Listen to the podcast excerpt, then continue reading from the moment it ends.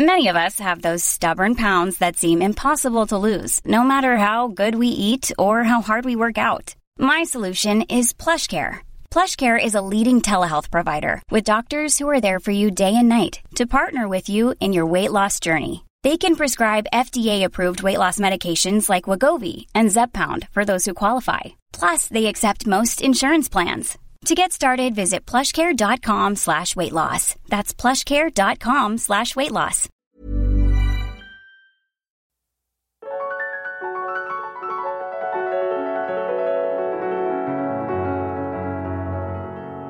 Bienvenue chez Alors c'est pour bientôt, le podcast qui discute du désir de maternité quand ça ne marche pas comme on se l'était imaginé.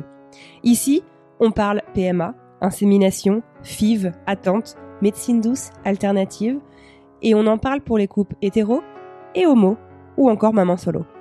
Chaque mercredi, j'interviewe ainsi une personne qui passe ou est passée par là, et ensemble nous créons une communauté bienveillante qui nous aide à libérer la parole autour de ces problématiques. Moi, c'est Anne Fleur, j'habite aux États-Unis et j'ai décidé de créer le podcast auquel j'aurais aimé avoir accès pendant mes essais bébés. Bonne écoute. Aujourd'hui, j'ai le plaisir de recevoir Anaïk en bébé depuis quelques années avec son mari. Dans l'épisode d'aujourd'hui, Anaïk nous parle de son parcours, de l'attente, de ses essais, de ses doutes et de sa pause, mais aussi de ses réactions. Si le prénom d'Anaïk ne vous dit trop rien, peut-être connaissez-vous Maman à des formes ou plutôt PM Anecdote, le compte Instagram qui vous raconte le meilleur du pire des conseils et réflexions que l'on vous a faites pendant votre parcours PMA. Anaïk, soutenue par son mari, donne ainsi la parole à celles et ceux qui le souhaitent, afin de libérer cette parole justement sur le sujet de la PMA dans la vie de tous les jours et de nos interactions avec euh, le reste du monde finalement. Encore un épisode absolument passionnant, alors sans plus attendre, voici ma rencontre avec Anaïk. Bonjour Anaïk et bienvenue sur le podcast. Bonjour. Comment ça va aujourd'hui? Tu nous parles d'où? Alors aujourd'hui ça va bien, je vous parle depuis la Seine-et-Marne. Ok, pas très très loin où de Paris. Ok, Voilà, super. pas très loin de Paris. Merci euh, du coup de m'avoir contacté euh, et merci euh, donc euh, de, de bien vouloir nous raconter ton histoire et puis une histoire un petit peu particulière, on va y revenir euh, puisque tu toi aussi en fait tu contribues à libérer la parole euh, sur la question de la PMA. Donc on va revenir dessus en détail dans quelques instants. Euh, avant euh, tout ça, est-ce que tu peux bah, te présenter, me raconter un peu ce que tu fais dans la vie? Je sais pas si tu peux nous dire quel âge tu as. Euh, est-ce que tu partages ta vie et donc ce projet avec quelqu'un? Et si oui, qui Alors moi donc je m'appelle Anaïk, j'ai 33 ans. Euh, je suis mariée depuis quelques années maintenant. Euh, et avec euh, mon conjoint, on essaye d'avoir un enfant depuis juillet 2015. Euh, on a tout d'abord eu deux ans d'attente euh, où les médecins voulaient pas trop euh, se précipiter. Ils voulaient laisser faire, faire, laisser faire les choses. Mhm. Et ensuite, à un spermogramme et euh, une opération plus tard, on a appris que nous devions passer via un donneur pour avoir un enfant. Donc aujourd'hui, depuis euh, juillet 2017, euh, nous sommes en parcours de don, D'accord, donc euh, spermatozoïde. don de spermatozoïdes. Ok, d'accord. Ok. Très bien. Effectivement, les, les, les dons, ça peut être euh, très long en fait euh, à être attribué en France, hein, c'est ça? Alors les dons sont très longs à être at- attribués. On a attendu un an pour avoir euh, droit de faire notre première insémination. Mhm. Et après, il y a eu- on a eu trois échecs, et au bout des trois échecs, euh, j'ai eu besoin de faire un break, et aujourd'hui, j'ai du mal à retourner en PMA, et à Ah me ouais remettre dans les examens et euh, dans les, dans les essais. D'accord. Ah oui, parce qu'il faut reprendre un peu les examens euh, du début avant de te relancer dans le parcours, c'est ça? Il faut relancer les examens, il faut refaire les prises de sang, il faut euh, tout recommencer, et euh, je me sens pas forcément prête encore à, à tout recommencer. Ouais, c'est vrai que c'est quand même hyper prenant. Alors bien sûr physiquement, mais mentalement, c'est c'est pas toujours évident. Et alors justement, euh, tu as euh, donc euh, décidé de lancer un compte que je trouve absolument génial. Est-ce que tu peux nous raconter un petit peu ce que tu fabriques sur Instagram? Alors, sur Instagram, j'ai créé PM, PM Anecdote, qui est le pire, le meilleur du pire, pardon, le meilleur du pire sur la PMA. C'est un compte qui permet à chacune de s'exprimer par rapport à la pire remarque, au pire conseil qu'elle ait pu recevoir de la part de ses proches, de la part d'inconnus, de la part de son, de ses collègues ou de son patron. Donc c'est un petit peu, euh, c'est ce qu'on se disait d'ailleurs euh, hors antenne, euh, et c'est d'ailleurs un peu à ça que je crois que ça m'avait pas fait penser aussi. C'est un petit peu sur le même principe que Garde tes conseils, qui est aussi un, un, un, conte qui parle un peu de la grossesse, de la maternité en général, et des conseils un peu à la con, hein, faut être honnête, qu'on récupère de tout notre entourage et qui qui sont pas forcément sollicités quoi. C'est ça. En fait, Anne, euh, garde tes conseils, ça a vraiment été l'élément déclencheur. Moi, j'aime beaucoup ce conte. Ouais. Et euh, après, c'était trop large de parler à la fois de des anecdotes par rapport à la grossesse, à la maternité et par rapport à l'infertilité. Donc, euh, effectivement, PM anecdote, on peut dire vient pas en complément parce qu'on est deux personnes bien distinctes, mais c'est un peu le garde tes conseils pour les infertiles. D'accord. Ok. Et alors justement, qu'est-ce que ça a été ce déclic? Pourquoi est-ce que tu as eu euh, euh, ce besoin? Est-ce que tu as commencé en fait en racontant euh, des histoires personnelles? Tu peux nous raconter un petit peu ton cheminement là-dessus? Oui. Alors en fait, je voulais laisser une une anecdote que m'avait fait un médecin par rapport à mon poids, parce que je suis en surpoids, ce qui plaît pas trop aux médecins en PMA. Et donc suite à une réflexion qu'on m'avait faite, voilà, il y avait un trop plein et donc euh, j'avais besoin de, de, le raconter à, à Garde tes conseils parce qu'effectivement, alors pour vous remettre un peu... Tu peux nous dire où est-ce que c'était? Ouais là, en situation. En fait, je voulais pas faire une insémination sous traitement parce que moi j'ai aucun problème de fertilité. Je voulais pas être sous traitement. Je voulais essayer de faire une insémination au plus naturel, le plus naturel possible.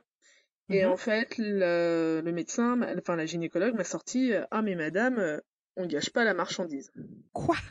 En parlant des spermatozoïdes. Oh issu du don. Non mais ça voulait dire quoi? Ça veut dire quoi qu'il faut? Bah tu m'étonnes. Mais tu m'étonnes, mais tu réponds quoi à ça? Euh, Rien. ouais. T'es choqué quoi. Dans le moment rien. Et puis, mhm. mais ça, ça m'est resté un peu en travers de la gorge. Et euh, c'est pas de la marchandise, c'est euh, ce qui permet de créer la vie. Donc euh, voilà, c'était très dur. J'ai voulu le partager. Et euh, donc voilà. Donc PM anecdote a, a, commencé comme ça et mmh aussi par rapport aux réflexions que pouvait vivre mon mari, pouvait subir mon mari par rapport à sa stérilité.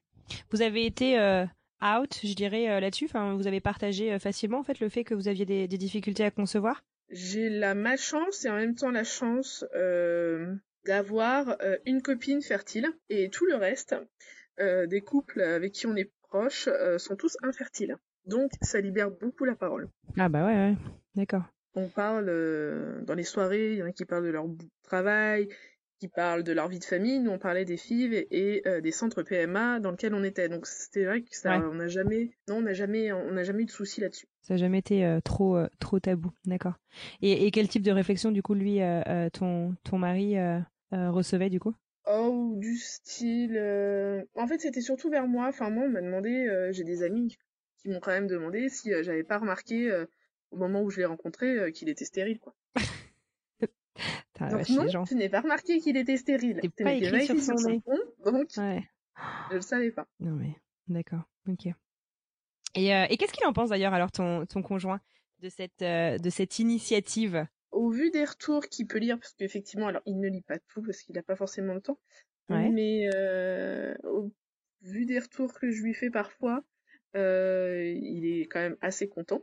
Donc lui, il veut garder euh, sa part d'anonymat parce qu'il a un peu de mal à vivre euh, mmh ce qui lui arrive, mais euh, il m'encourage à à pas lâcher. Et les jours où j'ai plus trop le temps à cause du travail, tout ça, il remet vite les choses en place en me disant faut pas que tu lâches, il y en a qui comptent sur toi, donc c'est génial. C'est génial. D'accord. Et alors, euh, est-ce que tu peux nous dire, par exemple, une des pires PM anecdotes, du coup, que tu as reçues? Euh, Oh là là, euh, la pire? Mais je sais que ça peut pas être facile. Oh, une qui t'a marqué. Il y avait une, une, une anecdote très, euh, très culpabilisante. C'était l'anecdote qui disait, il y a bien un problème et je pense que c'est toi. Lui, il a fait ses preuves avec ses deux enfants. Oh donc ça, en termes de culpabilité, on est pas mal. c'est un, en plus c'est le fait que ce soit un grand-père qui dit ça à sa petite fille, vraiment, euh... enfin voilà, c'est quand même très dur à vivre. Donc voilà. Et comment est-ce que tu fais euh, euh, Moi, c'est vrai que c'est, une question qui m'intéresse, je dirais à titre personnel, euh, parce que du coup, tu reçois quand même des tranches de vie qui sont pas faciles. Enfin, je veux dire, c'est des trucs, ça choque enfin oui, c'est, c'est, je, j'ai pas trop d'autres mots. Si tu veux, c'est, c'est hyper choquant, c'est hyper blessant certaines euh, anecdotes donc que tu partages. Euh, comment est-ce que ça se passe en fait, la conversation avec la personne qui vient qui te soumet cette anecdote? Voilà, je, je, voudrais juste savoir un peu comment tu gères ça. Alors, au début, c'est euh, très... Euh... Bon, je prends quand même, donc effectivement, des tranches de vie euh, qui m'arrivent comme ça, des, des moments vraiment pas faciles, donc ça m'a affecté quand même euh, beaucoup. Bah ouais. Bon, aujourd'hui, j'arrive un petit peu à avoir de la distance. Par contre, la, le premier réflexe que j'ai quand je reçois une anecdote, avant de la partager, avant de tout ça, je demande déjà l'autorisation de la partager avec le nom de la personne. Parce qu'en fait, il y a plein d'anecdotes qui, qui ne sont liées à personne. Alors c'est pas que je les invente, c'est simplement que la personne me dit voilà, j'ai ça sur le cœur, est-ce que je peux le partager avec toi? Mais par contre, je ne veux pas qu'on sache que ça vienne de moi. Ouais. Et PM Anecdote, c'est pour libérer, c'est pour dire les choses, c'est pour voir les gens échanger par rapport aux propos qu'on a pu recevoir. Mmh Et euh, à, aucun moment, je m'oppose à l'anonymat.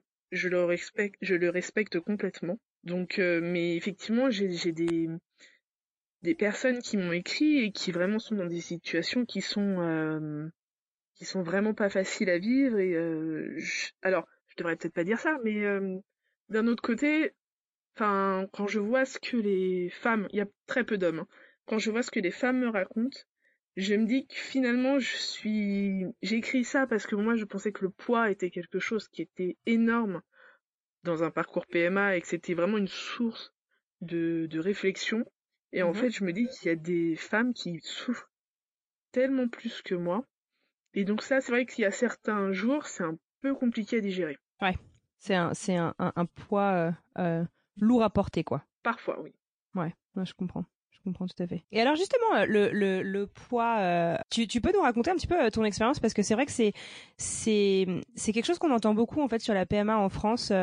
Il y a un épisode d'ailleurs que qui a déjà été enregistré, qui va bientôt sortir, où, où on en parle un petit peu.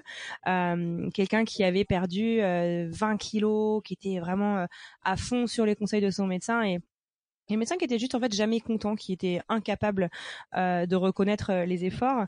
Euh, et, euh, et, voilà. Enfin, je sais pas. Je me, je me demande en fait, est-ce que euh, je connais pas du coup les détails de, de, ta situation personnelle, mais est-ce que tu peux nous partager un petit peu justement euh, ton expérience là-dessus et est-ce que tu aurais des conseils en fait à donner? Parce que c'est vrai que c'est des c'est souvent des remarques qui sont hyper dures à vivre et qui nous coupent un petit peu la parole quoi je trouve on, on c'est hyper dur en fait de, de réagir parce que c'est quelque chose qui, qui nous qui nous fait mal dans notre chair. Je sais qu'on a fait plusieurs centres PMA parce qu'effectivement justement, ah ouais. euh, alors pas forcément à cause de mon poids. Euh, On mhm. a vu un premier centre où le problème venant de mon mari, les, la gynécologue n'a même pas pris le soin de le regarder et de lui parler. Donc ça, ah on a dit que c'était vraiment pas d'un centre qui était fait pour nous. Euh, le deuxième a effectivement parlé de mon poids en disant que ce n'était pas un souci et que effectivement il n'y avait pas forcément de problème si de mon côté bah je surveillais quand même un peu mon mmh alimentation. J'évitais de enfin il fallait que j'évite de prendre du poids pendant les pendant les stimulations. Mmh et ça n'a pas été un frein. Après le centre où je suis actuellement ils sont beaucoup plus tatillons. Euh, mais euh, à partir du moment où on fait un effort Enfin voilà, le fait de faire un effort, le fait d'avoir une perte de poids qui est pas forcément de 30, 40, 50 kilos, mais d'avoir une perte de poids et de montrer sa motivation, si on arrive à bien l'argumenter derrière, il peut effectivement, euh, le, médecin peut finalement euh, pas changer d'avis, mais euh, être plus souple par rapport à ce, poids. D'accord. Et alors quand tu dis être plus souple, moi personnellement, en fait, je n'ai pas vécu de PMA en France. Du coup, je, je, je, je suis intéressée, tu vois, pour euh, comprendre un petit peu comment ça marche.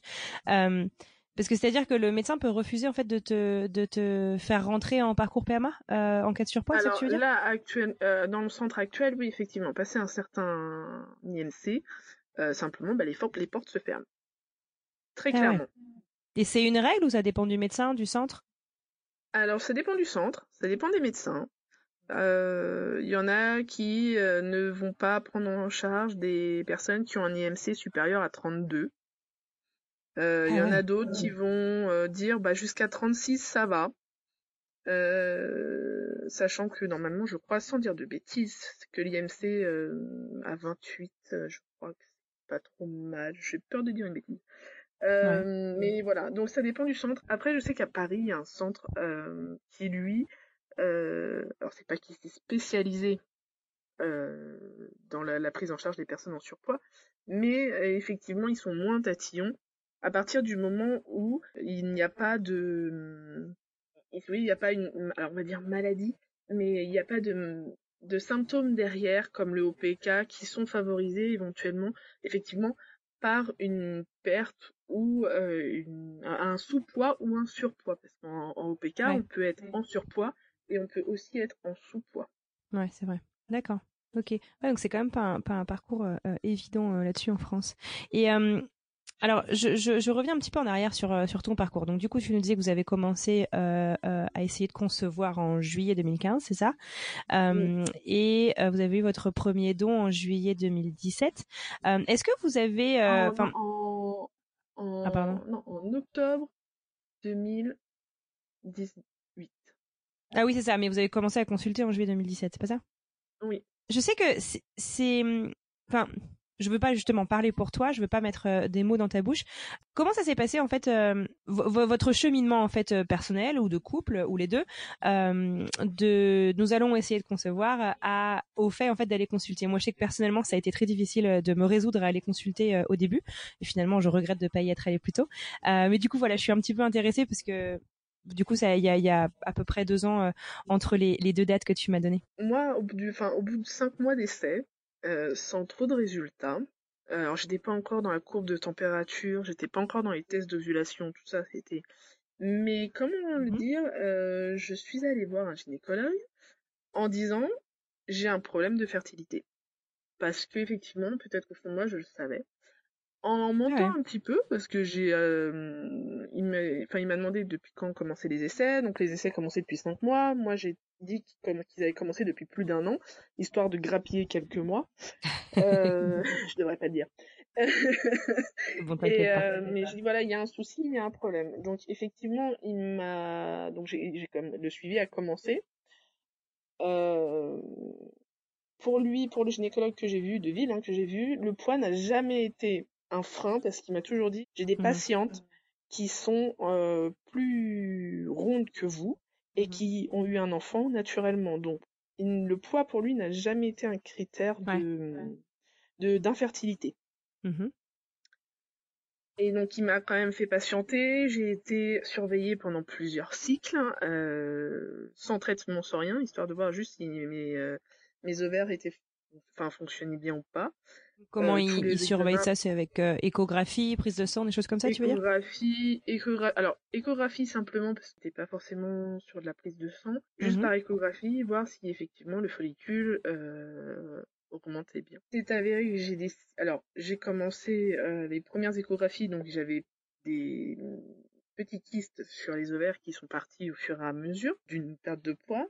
Et après, effectivement, euh, euh, j'ai été surveillée et euh, il s'est avéré que j'ai des cycles longs de par nature, mais euh, le follicule arrive à la bonne taille et il n'y a pas de souci. Donc suite à, au diagnostic, donc qui est tombé en disant qu'il n'y avait pas de d'infertilité de, mon côté, mmh on a demandé à faire un sperme, enfin il a demandé à faire un spermogramme et là qui s'est avéré catastrophique. D'accord. Ok. Et est-ce que c'est dû à, à, une maladie ou ou je dirais euh, euh, parce que j'ai pas de meilleure manière de, dire, mais pas de chance, c'est ça, voilà. Ok, d'accord. Il n'y a pas de maladie. Ouais. Pas... C'est juste comme ça, quoi. Dû à pas de chance. Ok. Et comment est-ce que euh, euh, comment est-ce que toi t'as vécu tout ça personnellement et comment est-ce que votre couple euh, a vécu du coup ces annonces quoi, ce, ce, cheminement vers vers une, un début de réponse? Moi je l'ai vécu avec soulagement de rien avoir. De fait que ma fertilité, ma fertilité soit confirmée, ça a été un soulagement. D'accord. Apprendre que mon mari avait lui d'énormes problèmes de fertilité a été un coup de massue. Ouais. réellement, un, coup de massue. Euh, une journée euh, pas à oublier, mais une journée qui a été quand même assez horrible. Il Faut savoir qu'on a appris sa donc son infertilité euh, deux heures avant de faire l'injection de vitrelle pour commencer les essais. Donc, euh, ah, si vous voulez, on est on est parti dans on va on va avoir une injection, on va voilà, ça y est, on touche au but, on va maximiser les chances de fertilité mmh pour finalement deux heures avant apprendre que de toute façon on peut faire toutes les injections de vitrelle qu'on veut, je serai jamais enceinte. Donc ça, ça a été très très dur à, à digérer. Bien sûr. On a appris ça, le lendemain je prenais le téléphone, j'ai appelé le premier stand PMA. Ouais, donc t'as pris euh, euh, tout ça en main très très rapidement quoi.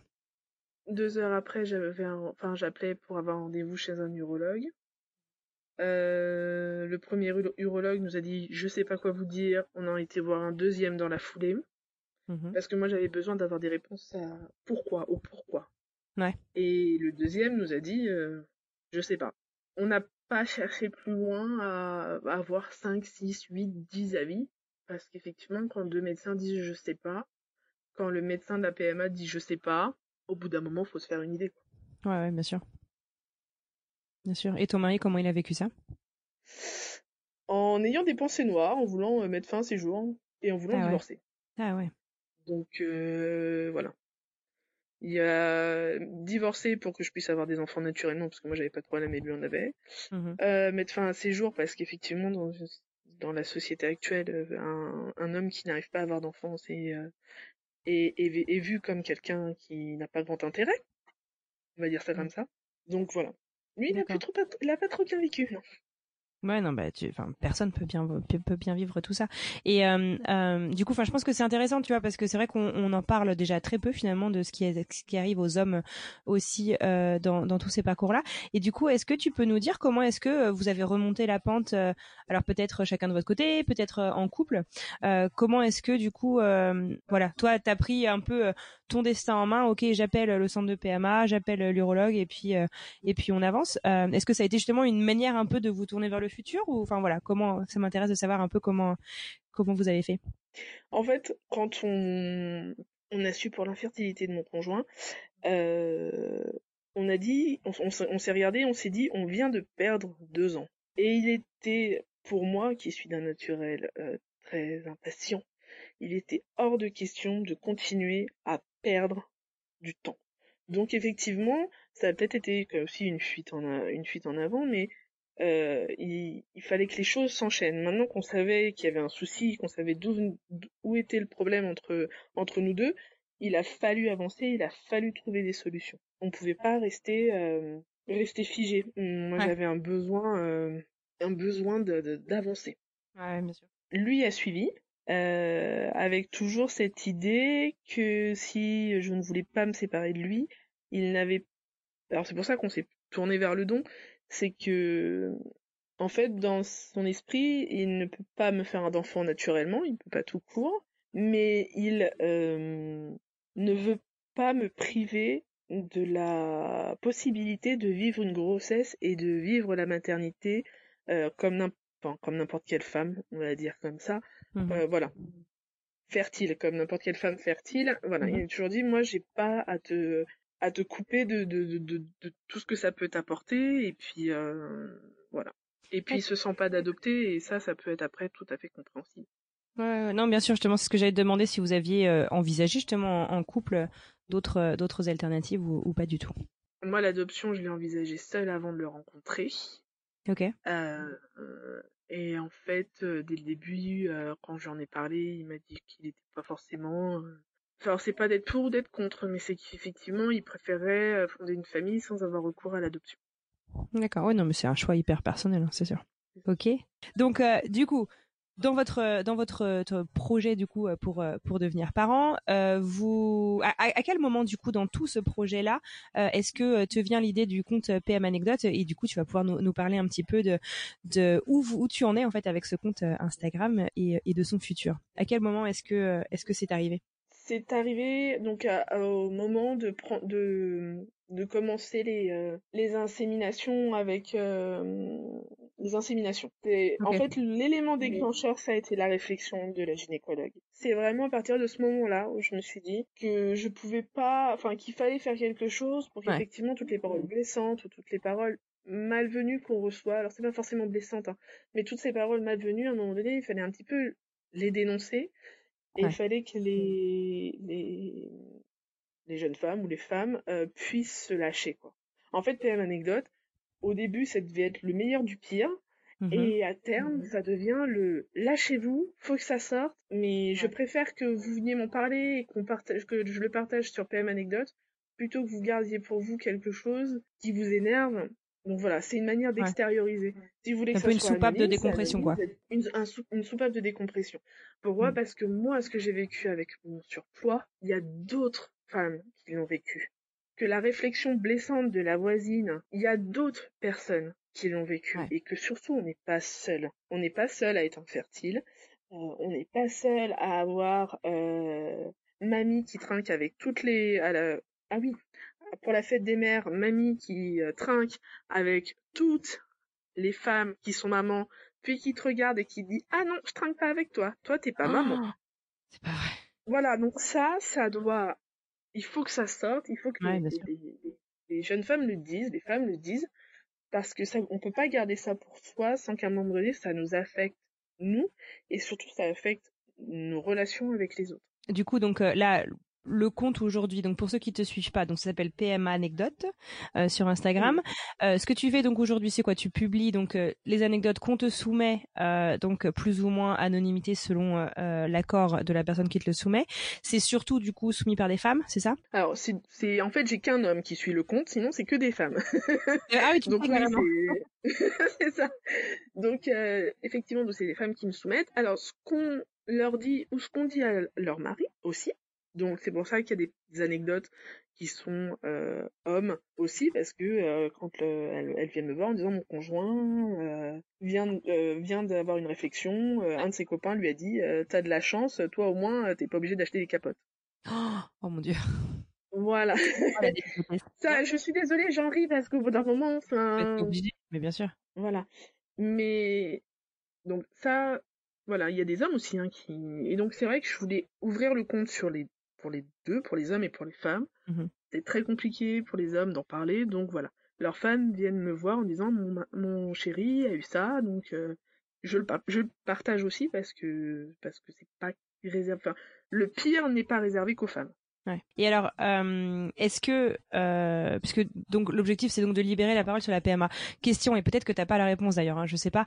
Est-ce que tu es suivi uniquement, exclusivement euh, par des gens qui vivent la PMA, ou est-ce que euh, tu penses que tu arrives à toucher justement euh, des personnes qui sont ou qui étaient peut-être un peu, je dis pas ça de manière péjorative, mais c'est vrai, peut-être un peu ignorantes sur le sujet de la PMA. Alors, je suis touchée à 98% par des personnes touchées par la PMA. Euh, je suis contactée par 98%, à 98% donc par des gens qui sont en PMA.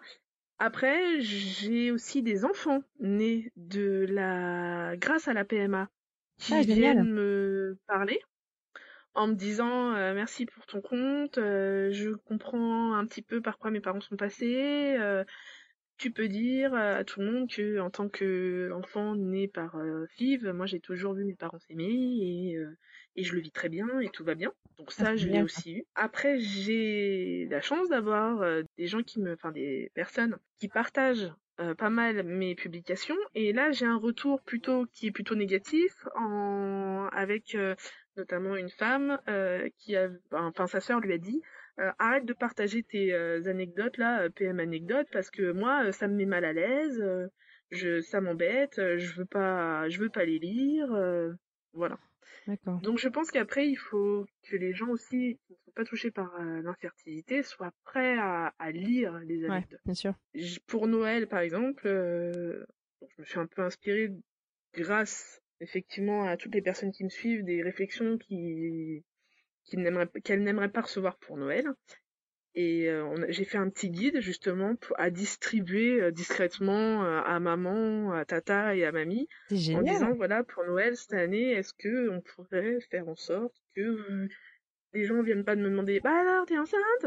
Ou que il n'y ait pas forcément une annonce surprise de grossesse au milieu du repas si jamais, enfin voilà que je sois un peu préparée pour pas fondre en larmes et surtout pour pas créer de blanc au niveau du repas. Ouais, bien sûr. Donc voilà, un petit fascicule, pas mal. Après, je pense qu'il y aura la même chose au niveau de la fête des mères. C'est aussi une, période qui est mmh. assez compliquée. Ouais. Voilà. Et à terme, si un jour j'ai le temps, si un jour j'y arrive, euh, j'aimerais faire un recueil des anecdotes. Alors pas simplement faire un recueil pour faire un recueil, mais aussi pour euh, expliquer. Alors là, ça s'adressera plutôt aux familles des personnes en PMA, mmh qu'est-ce que, enfin, qu'est-ce qu'on ne doit pas dire? Comment appréhender les choses, quelles sont les choses à éviter pour pas blesser la personne? Le, but du jeu, c'est pas que de, taper sur les, parents, sur les voisins, sur les grands-mères, sur tout le monde, en disant vous êtes méchants avec nous. Le but, c'est de dire voilà, euh, l'adoption, faut avoir envie. C'est pas une porte de sortie parce qu'on n'arrive pas euh, à avoir un enfant grâce à la PMA. Change, changer de mari, comme on m'a soumis, comme on m'a soumis oh, l'idée, comme on a soumis l'idée à d'autres euh, personnes. Changer de mari, comme ça, il y aura plus de problèmes ça ne se dit pas. Ce ne sont pas des choses qui se disent. Changer de femme, pareil. On ne dit pas à une femme qui qu'elle sera riche parce qu'elle n'a pas d'enfants et que des enfants ça coûte de l'argent. On, ne dit pas non plus euh, j'espère que euh, je suis pas comme toi, je viens d'arrêter la pilule, je stresse. Voilà, ce sont des phrases qui effectivement ne se disent pas. Alors on ne prend nous en, en tant que femme en PMA, on ne prend pas tout mal, mais il y a des choses en fait où il faut juste éviter de nous dire. Non, mais c'est vachement bien du coup que tu que, que, que tu penses en fait justement à, à bah, que tu puisses en fait vraiment accompagner et puis bah éduquer euh, euh, sans pour autant juger. Mais euh, voilà, le, le, manque de connaissances en fait fait qu'on fait fait que les, réflexions sont sont parfois vraiment odieuses quoi. Et donc pouvoir finalement accompagner toute une famille en fait dans dans dans la PMA, ça s'arrête pas juste au couple finalement c'est une super idée. Franchement, je trouve ça vraiment génial. Je te dis un grand bravo. Merci beaucoup. Bah après, les, parents les, et les membres, les proches de la famille sont pas forcément au courant de toutes les étapes, sont pas forcément au courant de tout, de tout ce qui touche à l'infertilité. Euh, quand on a eu des enfants naturellement, moi, ma maman, elle m'a eu au bout de trois mois d'essai. Il a fallu un temps euh, pour qu'elle comprenne qu'effectivement, euh, bah nous, ça allait. Alors, c'est pas un temps, mais ça a été difficile au début, peut-être pour elle, de comprendre dans quoi je me lançais. Ouais, ce que tu vivais vraiment, quoi. Ce que je vivais vraiment.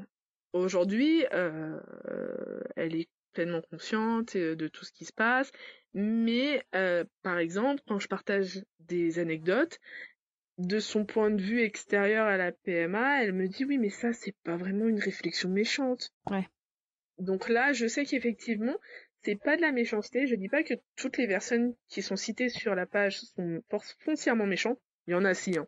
Mais pas tout le monde, mais il y a énormément de maladresses. Et il y a des maladresses parce que les gens ne comprennent pas forcément. Non, c'est ça, Et moi, ces maladresses, euh, ça crée des tensions qui sont souhaitables ni pour la personne en PMA, ni pour les proches qui finissent par se dire, de toute façon, elle est tellement nubilée par la PMA que euh, tout ce qu'on lui dit, bah, ça va pas. Donc, voilà, c'est une petite brochure pour dire, ça, ça, ça, c'est juste de l'incompréhension, c'est pas forcément que de la méchanceté, mais c'est peut-être pas des choses à dire non plus.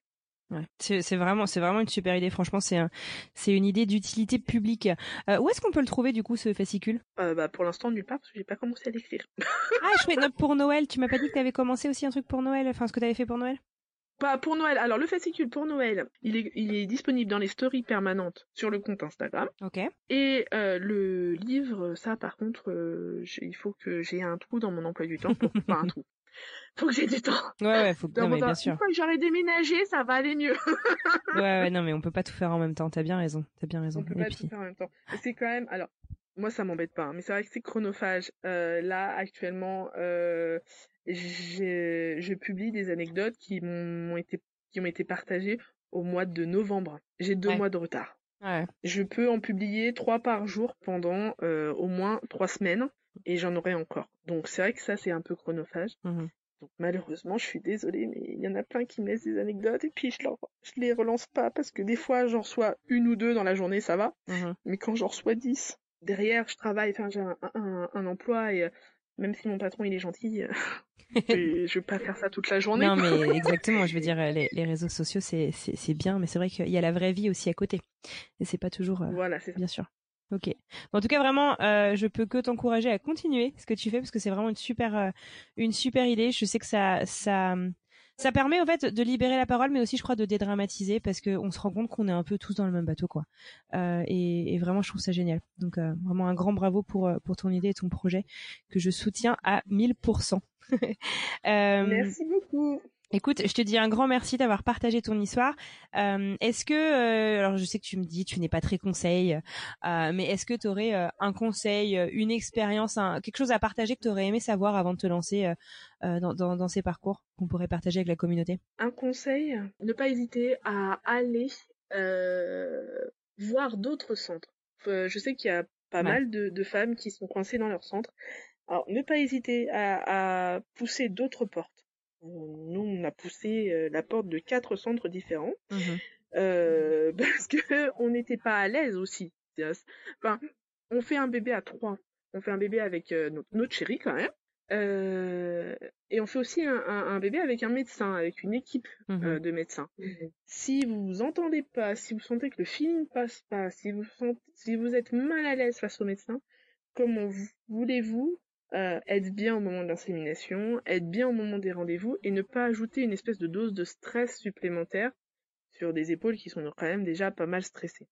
Donc, ne pas hésiter à pousser d'autres portes, euh, parce que si vous vous entendez pas avec l'équipe médicale, si vous sentez qu'il y a des blocages, vous allez pas être sereine.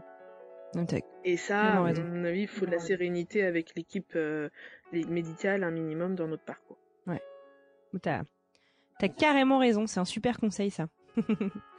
Merci beaucoup Anaïk. Écoute, euh, en tout cas, on te souhaite ainsi qu'à ton mari tout le meilleur pour la suite. Euh, j'espère que votre projet bébé se concrétisera.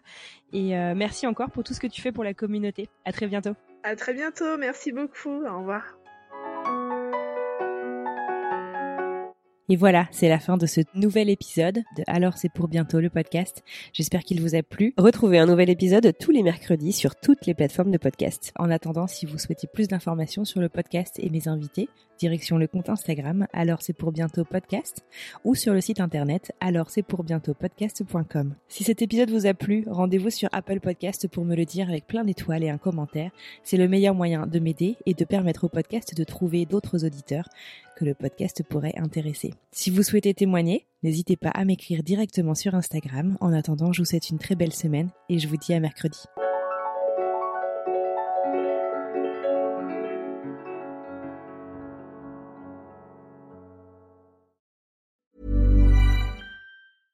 Salut, c'est Alexis Buisson, je suis journaliste correspondant à New York pour plusieurs médias français et je travaille au sein de la rédaction de French Morning depuis 2007.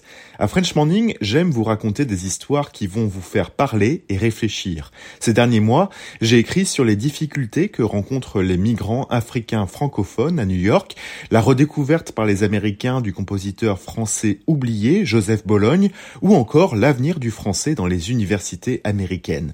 Si vous souhaitez mon travail ainsi que celui de mes collègues, rendez-vous sur frenchmorning.com pour vous abonner.